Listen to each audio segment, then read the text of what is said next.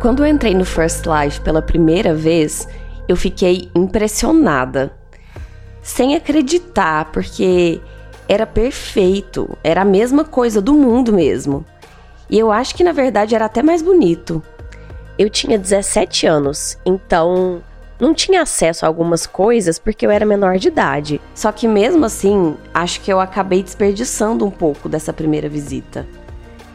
Eu visitei alguns lugares que eu tinha ido com meu pai quando eu era mais novinha, para matar a saudade que eu tinha de viajar. E aí eu andei por lá, pelos hotéis, pelos brinquedos que eu ainda gostava.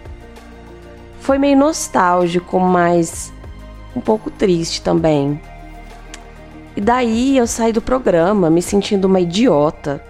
Como assim eu tinha feito só isso? Que viagem!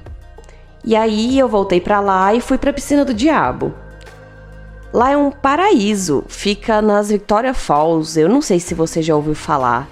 É uma cachoeira, tipo uma cachoeira gigantesca, feito cataratas do Iguaçu, só que lá existe essa piscina do diabo, que é uma piscina natural no topo da cachoeira, onde você vê tudo. E aí, quando você chega bem cedo, o sol faz um arco-íris gigantesco na água que a cachoeira levanta e é o lugar mais lindo do mundo. Nossa, como eu chorei! Eu vi aquele lugar, senti a água, o sol. Acho que eu passei uns minutos só olhando assim, desacreditada. Eu acho que eu fiquei metade de uma sessão ali. E aí depois eu saltei de paraquedas.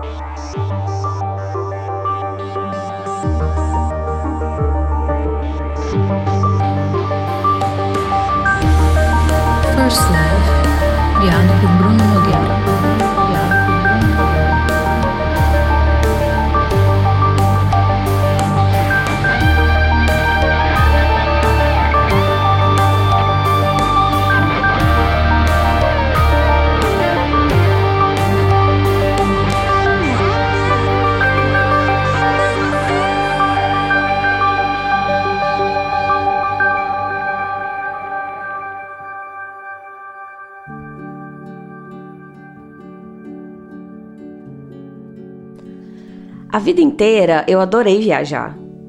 Acho que eu puxei o meu pai. Ele é representante de uma marca de relógios caros, então ele tá sempre viajando pelas joalherias chiques da região para mostrar os modelos novos e colocar nos catálogos. Assim, hoje em dia tudo existe online, né? Mas ele dá aquele toque pessoal que algumas empresas gostam. Às vezes, quando eu era menina, eu ia com ele. Ele não me levava sempre porque eu tinha aula, né? E nem todo lugar tem muita coisa para uma criança fazer. Só que quando eu podia ir, era sempre uma alegria enorme. Eu nem dormia no dia anterior. Ele deixava eu escolher a música no carro. E mesmo que fosse meio chato passar um tempo sozinha no hotel enquanto ele trabalhava, ainda assim eu adorava a viagem. Porque ele me levava só quando a cidade tinha alguma atração para as crianças e só também quando ele podia tirar algum tempo do trabalho para ficar comigo. E isso acontecia umas duas vezes no ano. A gente também viajava com minha mãe nas férias. Geralmente ia para alguma praia e eu gostava muito também, mas não era bem a mesma coisa. Nas viagens com meu pai, eu era o centro das atenções. A viagem era toda minha e eu sentia que era para mim mas no fim do ano, na praia, a viagem era principalmente para minha mãe, que só tinha folga uma vez no ano e podia aproveitar a vida um pouco. E as viagens com meu pai foram perfeitas por vários anos, até o acidente. E aí depois tudo ficou bem mais difícil.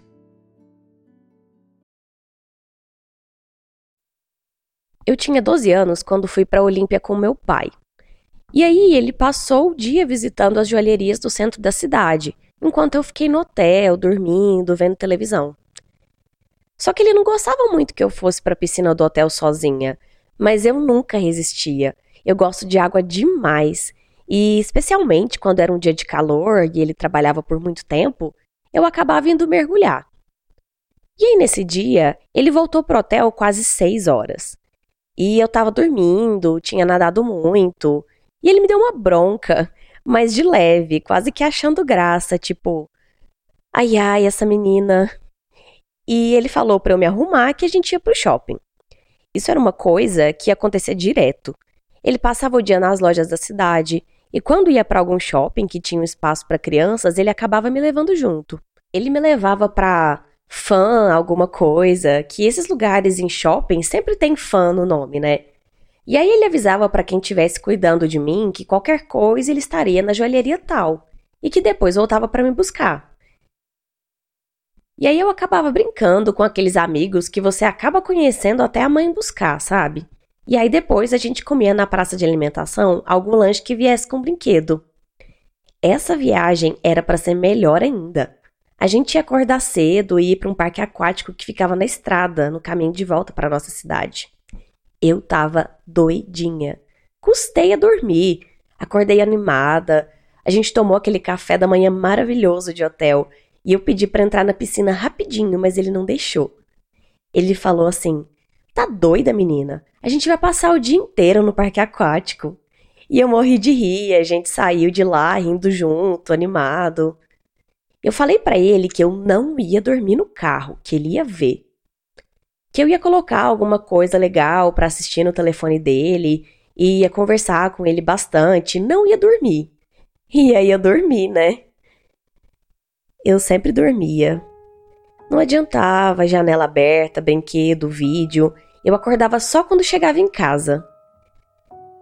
E dessa vez eu acordei no hospital.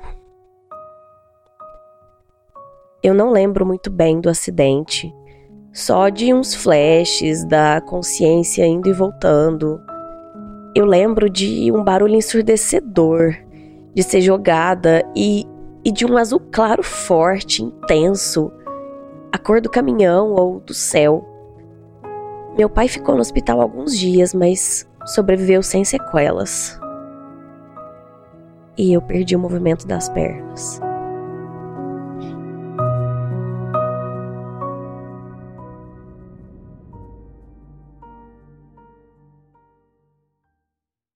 Você já saltou de paraquedas? É uma sensação única. Eu nem tenho como te explicar. Aquele avião pequeno, tremendo embaixo de você, os olhos enxergando tão longe, o vento tão intenso que você precisa de óculos de proteção para ficar com os olhos abertos. É uma coisa que eu sempre quis fazer, só que eu não podia. Sempre me falaram que era caro e mais caro ainda se você usa cadeira de rodas. Talvez meus pais não conseguissem mesmo pagar, só que o principal motivo para proibirem era o medo, certeza. Desde que o acidente aconteceu, as coisas em casa mudaram demais. Porque minha mãe nunca gostou muito das viagens que eu fazia com meu pai, sabe? E depois disso, ela começou a odiar pelo que eu ouvi dizer, o caminhão que atingiu a gente ultrapassou um lugar proibido. Meu pai tentou desviar, mas mesmo assim o caminhão pegou nosso carro de lado, jogou a gente para fora da estrada e nós rolamos por algum tempo antes de parar. E aí minha mãe culpou meu pai, ele também se culpava um pouco. Ela dizia que ele não precisava me levar nessas viagens, que era para eu estar em casa na hora desse acidente, que isso era ruim para o meu crescimento. E, e ele ouvia calado. Por algum tempo, ele reduziu muito as viagens. Quase que parou mesmo para ficar comigo em casa, enquanto eu me adaptava e ainda não tinha muita autonomia. Se não fosse isso, a culpa, o cuidado que ele teve, minha mãe tinha largado ele com certeza. E aí eles dormiram separados por mais de ano e só com muita terapia conseguiram recuperar um pouco. Eu lembro que na época ele gastou o tempo e o dinheiro que tinha para reformar o banheiro, colocar um monte de facilidade no meu quarto. E eu acabei aprendendo a fazer tudo sozinha em pouco tempo. Não sei se criança aprende mais rápido, mas viajar nunca mais. Nem a viagem de fim de ano acontecia. Alguns hotéis não têm quarto para cadeirante ou tem um só, que às vezes já está ocupado. E muitas atrações são super difíceis de aproveitar, porque porque não tem acessibilidade. E no meu caso, mais que tudo, a minha mãe e meu pai ficaram traumatizados. Mais do que eu até. Por vários anos eu não saí da cidade e minha mãe ficou super protetora, preocupada com qualquer coisinha. E eu mesma tive medo no início, lógico. Você não imagina a vergonha de chegar na escola pela primeira vez na cadeira. Todo mundo olhando, gente cochichando sobre mim. E no primeiro dia eu saí da sala e pedi para minha mãe me buscar. Eu só voltei na outra semana com o Vinícius, que era um menino na escola que gostava de mim, que falou de mim para minha mãe. Eles vieram na minha casa no fim de semana e a gente passou a tarde brincando. E aí na segunda-feira eles voltaram e ele foi comigo para a escola. A gente acabou namorando depois por um bom tempo e foi muito bom ter ele do meu lado nessa época. Eu acho que saber que eu não tinha sido a última da minha sala a dar beijo em alguém me ajudou a entender que eu era tão normal contra as outras meninas. E aí eu comecei a fazer natação com ele e recuperar o gosto pela piscina, e o professor falou que eu tinha talento. Eu acho que quando First Life foi lançado, a gente tinha uns 3 anos de namoro. E meu professor tinha começado a me treinar para competição e falar que em mais uns dois anos eu podia pensar em Paralimpíada. E no tempo que sobrava, eu viajava com a ajuda do First Life. Foi um período maravilhoso. Às vezes eu me via lá, no meio da Olimpíada, sonhava em ganhar uma medalha. Hoje eu tenho três.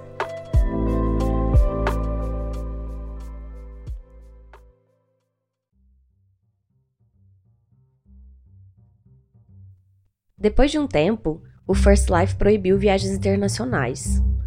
Acho que muita cidade perdeu dinheiro de turismo, sabe?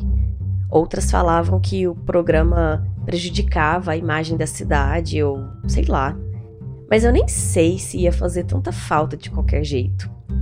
Nessa época, eu estava prestes a fazer a minha primeira viagem internacional, de verdade, assim, para competir no Pan-Americano de Natação Paralímpica. E aí, quando eu entrei no programa, o que eu mais queria fazer, que era conhecer a cidade da competição, eu não podia. Então, não tinha sentido nenhum. Não era para atender meu desejo? Meu desejo era viajar. E como não tinha jeito, não podia conhecer as cidades que eu queria, eu resolvi visitar um outro planeta. E aí eu visitei Marte. Foi uma bosta. não, sério. É legal e tudo saber que você foi, mas lá não tem nada. É bonito, é muito bonito, mas você só consegue ficar parado olhando o sol e as estrelas por um tempinho antes de se entediar. E da Terra você vê as estrelas também, né? É tudo tão imóvel que você tem a impressão de que nem o tempo anda. Eu acabei ficando com tanta agonia daquilo que eu fiz aparecer um relógio enorme na superfície. E aí depois eu comecei a rir de tão estranho que parecia aquela tela ali no meio do nada. E foi aí que eu pensei na minha mãe. Ela sempre foi muito liberal com First Life sempre me deixou usar o quanto eu quisesse. Ela até me lembrava de não deixar o portátil em casa e etc, mas eu nunca tinha pensado no assunto até essa semana. Foi ela que me contou que provavelmente o governo ia proibir, que eu não ia mais poder usar. E aí ela começou a chorar, me contando isso. A chorar de verdade mesmo, chorar muito. Ia falar: Desculpa, filha, e eu não estava entendendo nada. E dizia que era isso que eu tinha, que até isso iam tirar de mim. E aí eu fiquei ali quase que consolando ela até entender o que ela queria dizer. Ela pensava que dentro do programa eu me imaginava andando, eu me imaginava sem a cadeira de rodas. Foi aí que eu percebi que eu nunca tinha me imaginado sem a cadeira que o programa nunca tinha lido nos meus desejos a vontade de estar fora da cadeira. Que o problema na vida real não era a cadeira, mas sim o quanto tanta coisa nesse mundo não parecia feita para mim, para me receber.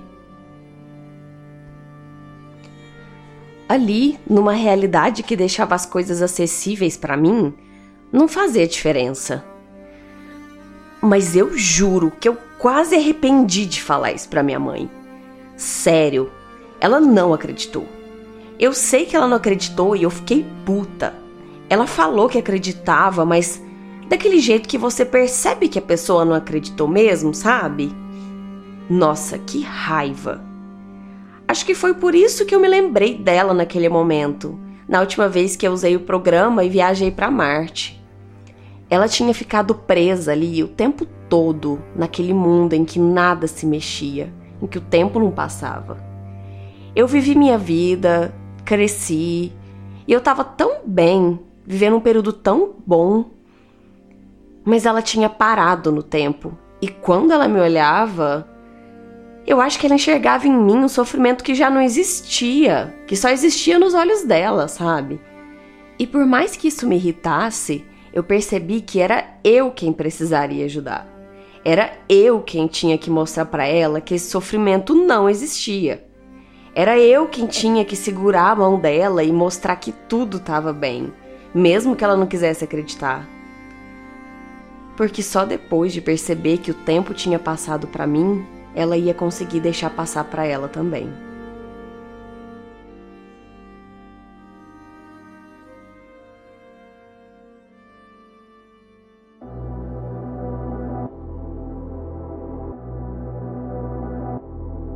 Fala pessoal, espero que vocês tenham gostado desse novo episódio do First Life. É, desse episódio eu gostaria de agradecer especialmente a Alesca Trindade, que ela me fez uma entrevista comigo, me deu muitas dicas a respeito né, da, da questão de, da experiência de uma cadeirante, né? E de alguns dos vários problemas de acessibilidade que a gente encontra, etc. E então, meu muito obrigado para ela. Sem ela não, não teria como fazer esse episódio. E também queria agradecer a Anne Scalon, que foi a atriz que fez a voz da nossa personagem de hoje. Um... E é claro, também gostaria de agradecer os principais apoiadores do First Life, que são é, Regina Ribeiro, Marina Scalon, Kelly Oliveira, Ailton Silva e Bruno Lazzi. E hum, também agradecer a todo mundo que apoia lá, independente do valor, né? Nem todas as faixas de valor, é, o nome do apoiador é, é repetido aqui, mas independente do valor, vocês estão ajudando muito. E mesmo quem simplesmente segue, faz parte da comunidade ali na, na Aurelo, já está ajudando bastante. Ah, e é isso. Eu recomendo que quem tiver interesse entre na nossa plataforma da Aurelo, que é orelo.cc firstlife. Clique lá em fazer parte.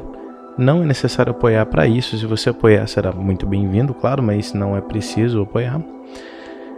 E lá todas as novidades do, sobre o programa, todos os episódios e até alguns textos que eu escrevo que nem sempre entram para.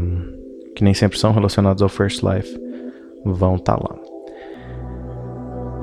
Então acredito que é isso. Um beijo a todos. Dia 15 o um novo episódio vai estar tá aí.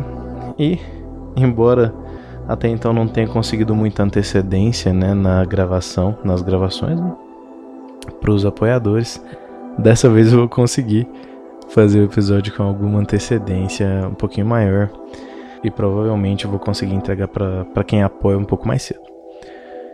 E é isso, um beijo a todos e Uh, vejo vocês lá.